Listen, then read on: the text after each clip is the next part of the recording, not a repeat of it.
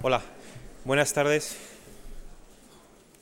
Soy eh, Javier Gomal, director de la Fundación. Les doy cordialmente la bienvenida al acto que les hemos preparado esta tarde con el que cerramos el ciclo sobre arte degenerado iniciado el martes de la semana pasada y que se ha hecho un poco en el contexto y, y en la estela de la exposición que inauguramos a principio de febrero sobre Otto Dix, que fue, como es sabido, uno de los artistas represaliados por el nazismo. Y en esas conferencias se ha investigado sobre tanto las, los condicionamientos históricos que hicieron posible el advenimiento del nazismo, como luego propiamente el arte degenerado, el arte plástico, con aquella exposición del año 37 en Múnich, y luego la música degenerada, con la exposición de música que también se celebró en la Alemania de 1938, y finalmente ayer una conferencia en torno a la filosofía y al pensamiento en la época de, del acceso de los nazis al poder, en 1933, el famoso discurso de la rectoría que dio Heidegger cuando fue nombrado mm, de rector de la eh, Universidad de Friburgo. Y nos pareció eh, que también podía ser una buena manera de dar un broche final a este curso, emitir el famoso eh, documental Berlín, Sinfonía de una ciudad de 1927, hecho por Walter Ruttmann, y que, como se verá, pues es un complemento visual, considero que muy atractivo y pertinente a estas conferencias que eh, hemos organizado y con las que, con esta, con esta emisión, concluye el ciclo de arte degenerado. El próximo martes se inicia una aula abierta con ese formato que quizá conozcan, a las seis empieza la sección cerrada con profesores de instituto que se han matriculado previamente y a las siete y media las sesiones abiertas.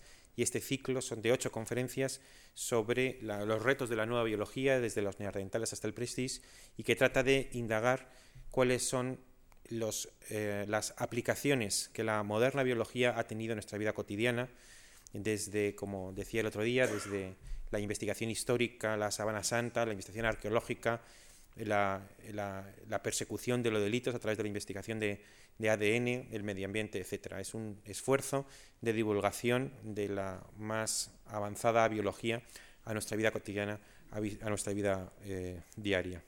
Y finalmente ya eh, cedo la palabra a eh, Luciano Berriatúa, que documentalista e historiador nos va a introducir el documental, documental que estará que mientras lo, visualizamos eh, estará acompañado con improvisaciones de piano de Richard Krull. Quería también dar las gracias al, eh, al Goethe Institut por su colaboración en la organización del acto de hoy. Gracias.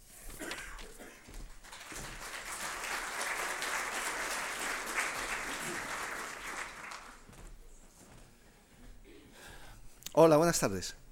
Eh, bueno, esta película es una película muy, muy especial. Es una película realmente muy interesante y eh, un tanto extraña dentro del contexto del cine alemán de la época. Eh, en principio, esta es una idea que surge de un guionista que es Karl Mayer, que había sido eh, guionista de películas como El gabinete del doctor Caligari, había trabajado con Murnau durante años, había hecho películas como El último, Tartufo, y que en ese momento estaba pasando una fuerte crisis. concretamente, Bien, él había partido, había pasado un poco por todas las experiencias del cine alemán de la época.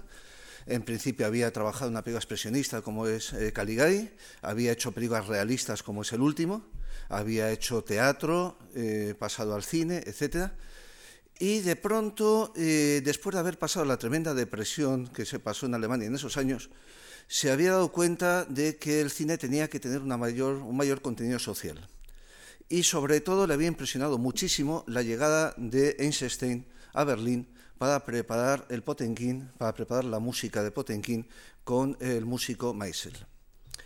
Eh, en ese momento él piensa que el cine que están haciendo en Alemania es un cine que eh, casi no merece la pena, que los rusos van muy por delante y que realmente eh, lo mejor que puede hacer es retirarse.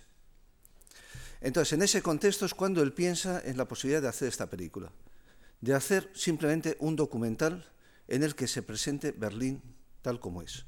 Es lo que quiere es hacer una presentación de Berlín eh, simplemente con una cámara que vaya captando todo aquello que puede encontrarse en Berlín, sin más, sin una estructura, sin un guion. Él piensa que en ese momento se están haciendo experiencias, se están empezando a hacer las experiencias, eh, por ejemplo, del cineojo de Bertot, que se ha empezado a ver, aunque todavía no se ha, no ha rodado El hombre de la cámara, que será un tiempo después. Y por otra parte está muy impresionado por el montaje eh, de las películas de Einstein. Entonces, curiosamente, el músico que trabaja en Potenkin, Meisel, el que se va a encargar de hacer la música para Berlín Sinfonía de una gran ciudad. Y eh, se va a encargar a Walter Rudman de dirigirla. Bien, eh, el productor es Carl Freund. Carl Freund es un director de fotografía, muy, muy amigo de Karl Mayer.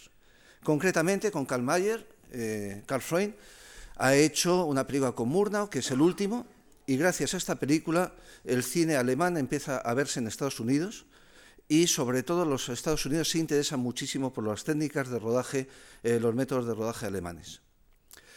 Hasta el extremo de que eh, al productor Edith Pomer, el gran productor de la UFA, es contratado por la Paramount, eh, Murnau es contratado por Foss y el propio Foss contrata a Carl Freund para que monte la sucursal de su productora, la Foss, en Berlín. Y es precisamente para esta productora de la FOS que Carl Freund va a encargar eh, Sinfonía de una gran ciudad. Eh, aquí la cuestión es simplemente la entrada de Walter Rudman. Walter Rudman es un personaje también muy especial, eh, muy diferente a Karl Mayer y Carl Freund. Carl Freund en principio va a empezar a trabajar con él, va a rodar incluso como director de fotografía una pequeña parte del proyecto, pero eh, poco a poco va a abandonar en manos de sus ayudantes como Baberske y eh, en otros directores de fotografía que van a trabajar, por ejemplo, eh, materiales altamente sensibles para poder trabajar de noche, etc. El problema es que Rudman tiene un concepto bastante diferente de cómo tendría que ser la película la que tiene Karl Mayer, porque Rudman viene del cine experimental mientras que Karl Mayer viene del cine más tradicional. Bien, eh, Rudman eh, nace el 28 de diciembre de 1887 en Frankfurt, estudia pintura, arquitectura y empieza a hacer películas abstractas. Muy interesado en un cine que sea solamente eh, juego de luces en movimiento en relación siempre con la música. Él considera que el cine es una especie de música visual en movimiento, algo parecido a lo que están buscando en ese momento en Alemania otros, eh, incluso decoradores como Hermann Bahr, que considera que eh, el cine tiene que convertirse en una pintura en movimiento.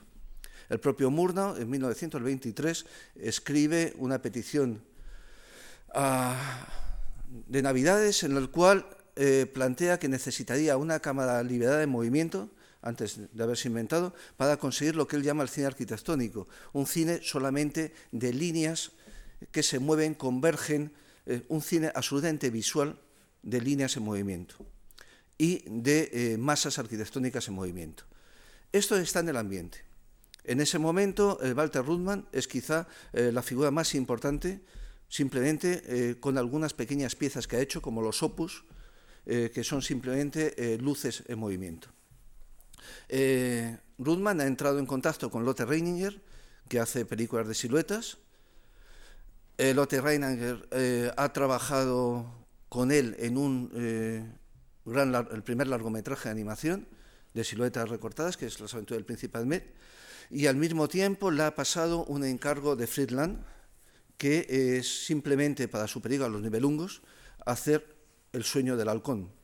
En principio, Friedland estaba interesadísimo en hacer ese sueño porque eh, tenía en la cabeza visualizar los nivelungos a partir de, las ilustraciones de Chetka y eh, pidió esto a Lotte Reiniger. Eh, finalmente no llega a un acuerdo y Walter Rudman lo hizo simplemente casi como una película abstracta con estas luces y sombras. Curiosamente, Walter Rudman, que está trabajando en un cine absolutamente abstracto, eh, podemos ver en la película de hoy, en este Berlín Sinfonía de una ciudad, que justamente el arranque es prácticamente una película abstracta. Y como poco a poco se va pasando del cine abstracto a un cine con los mismos conceptos de movimientos, de, masas, eh, de líneas que se cruzan, pero con imágenes reales. Y cómo el montaje eh, tiene un sentido absolutamente musical. Eh, sin duda, el acompañamiento de Richard Cool va a ser magnífico, pero también vamos a echar de menos el no tener el original de Meissner, por, la, por la sencilla razón de que la película fue diseñada como un experimento de imagen y sonido y fue hecho a la par por el músico y por Rudman. En cualquier caso, eh, lo que sí podemos ver es que hay un contenido musical muy claro, hay una estructura musical, lo que trataba de hacer una especie de sinfonía. Y por otra parte, lo que podemos ver es que eh, hay una cantidad de conceptos en el interior de esta película en las que eh, no solamente se puede apreciar un simple documental sobre Berlín, hay muchos conceptos de cine experimental en él. Y al mismo tiempo se ve las primeras influencias muy claras también incluso del montaje ruso. Podemos ver, por ejemplo, los juegos de eh, montajes comparativos entre personajes que son asimilados a animales. Podemos ver eh, cómo de pronto unos niños eh, jugando con unos caramelos, al mismo tiempo vemos un mono que hace lo mismo, vemos que unas personas que se enfadan entre ellos son como animales, y esto es un concepto que sin duda a Kalmayer no le gustaría demasiado, porque no tiene un contenido social auténtico lo que te está diciendo es simplemente que la humanidad no tiene arreglo, que la humanidad es prácticamente, tiene un contenido animal por encima de todo. Y en este sentido, desde luego, estaría muy lejano al pensamiento en Karl Mayer. Karl Mayer se enfrentó a Walter Rudman, sobre todo por la estructura que le dio a la película, y eh, salió del proyecto. Carl Freud, aun siendo el productor, acabó de alguna forma saliendo del proyecto. Y finalmente se convirtió en una película solamente de Walter Rudman. Eh, Walter Rudman es realmente un cineasta eh, muy, muy interesante, en el sentido de que a través de él podemos ver esa transición que se da entre eh, las búsquedas de cine experimental y el cine, digamos, realista, incluso el documental, cosa que hoy en día lo podemos ver asimilado en casi todas las producciones. Cuando veáis, por ejemplo, los movimientos de las máquinas, os va a recordar a cómo posteriormente un documental actual eh, se rige más o menos por las mismas reglas. Eh, se buscan los mismos ritmos, las mismas posiciones de cámaras. Eh, todo, de alguna forma, está ya en Rudman. Hay una relación también muy curiosa entre Rudman y Friedland, aunque realmente no tuvieron un contacto directo. O sea, Rudman hizo el trabajo para Friedland, pero podemos ver incluso una cosa muy curiosa, que es en un momento dado de la película, hay un momento que va a reaparecer en Espione que es el momento del baile en un ring de boxeo. Esto es algo que existía en Berlín en la época. Eh, no es algo ni inventado ni por Lang ni por Rudman. Lo vemos aquí, lo vemos posteriormente mejor desarrollado, o por lo menos más divertido en la película de Lang. Pero eh, constantemente eh, vamos a tener una, una cantidad de, de cruces entre imágenes de Lang, por ejemplo, de las máquinas de Metrópolis, eh, Rudman, porque realmente Rudman está un poco detrás de esta concepción de, este cine eh, rítmico, eh, visual e incluso arquitectónico. en cuanto al documental en sí, es un documental maravilloso, es un, gran documental, en el que podemos ver a lo largo de un día, de un falso día, un año de trabajo sobre las calles de Berlín. Evidentemente eh, hay partes que están, son falsas, quiero decir. Como todo buen documental, hay partes que están rehechas, hay partes que eh, se han mejorado eh, preparando cuidadosamente la escena posteriormente y como tal podemos ver, por ejemplo, una riña entre personajes que después de filmarlo de una cámara desde lo alto, pues se ha bajado con una segunda cámara para rodar detalles, digamos que es un, documental de alguna forma también eh, manipulado. No se trataba tanto de dar un documental, sino de crear eh, una sinfonía visual eh, sobre Berlín. Posteriormente, Rudman va a hacer una película un poco en esta línea, que es La Melodía del Mundo, ya sonora. desgraciadamente es una película en la que el sonido no tiene una importancia tan fuerte, a pesar de ser música de, Zeller y eh, poco a poco se va yendo totalmente, va ir, digamos, abandonando un tanto eh, las primeras concepciones visuales experimentales para irse a un cine más documental. Eh, se va a quedar con los nazis, digamos que su ideología, por otra parte, ya en esta misma película no está muy clara que sea una, ideología nada izquierdista, por otra parte, y iba a hacer películas de propaganda nazi, claramente, en el cual vamos a ver eh, lo maravillosos que son los tanques alemanes y cosas por el estilo. Va a trabajar con Leni Reinfestal, incluso en un primer momento iba, empezó a colaborar en el Triunfo de la Libertad, trabajó en Olimpia y murió en el 41. Eh, bien, en cualquier caso, Walter Ruttmann podemos decir que es uno de los cineastas más interesantes que hubo en Alemania en el periodo mudo y uno de los puntales de este cine arquitectónico visual eh, que posteriormente daría lugar a figuras como Fisinger, por ejemplo, que a su vez tuvo una influencia enorme, por ejemplo, en la fantasía de Disney. Y eh, podemos decir que, contrariamente a lo que se suele decir, que el cine, digamos, de vanguardia, por llamarlo de alguna forma, es un cine que está como alejado del resto del cine industrial, eh, podemos ver que no. O sea, que realmente todas las experiencias eh, influenciaron muchísimo a los grandes cineastas.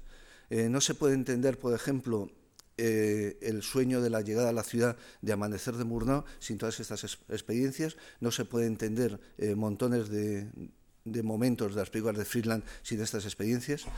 Eh, digamos que el pozo de Rudman se puede ver en un eh, buen número de cineastas y que llegue incluso hasta hoy en día. Vale, pues simplemente eso presentarme.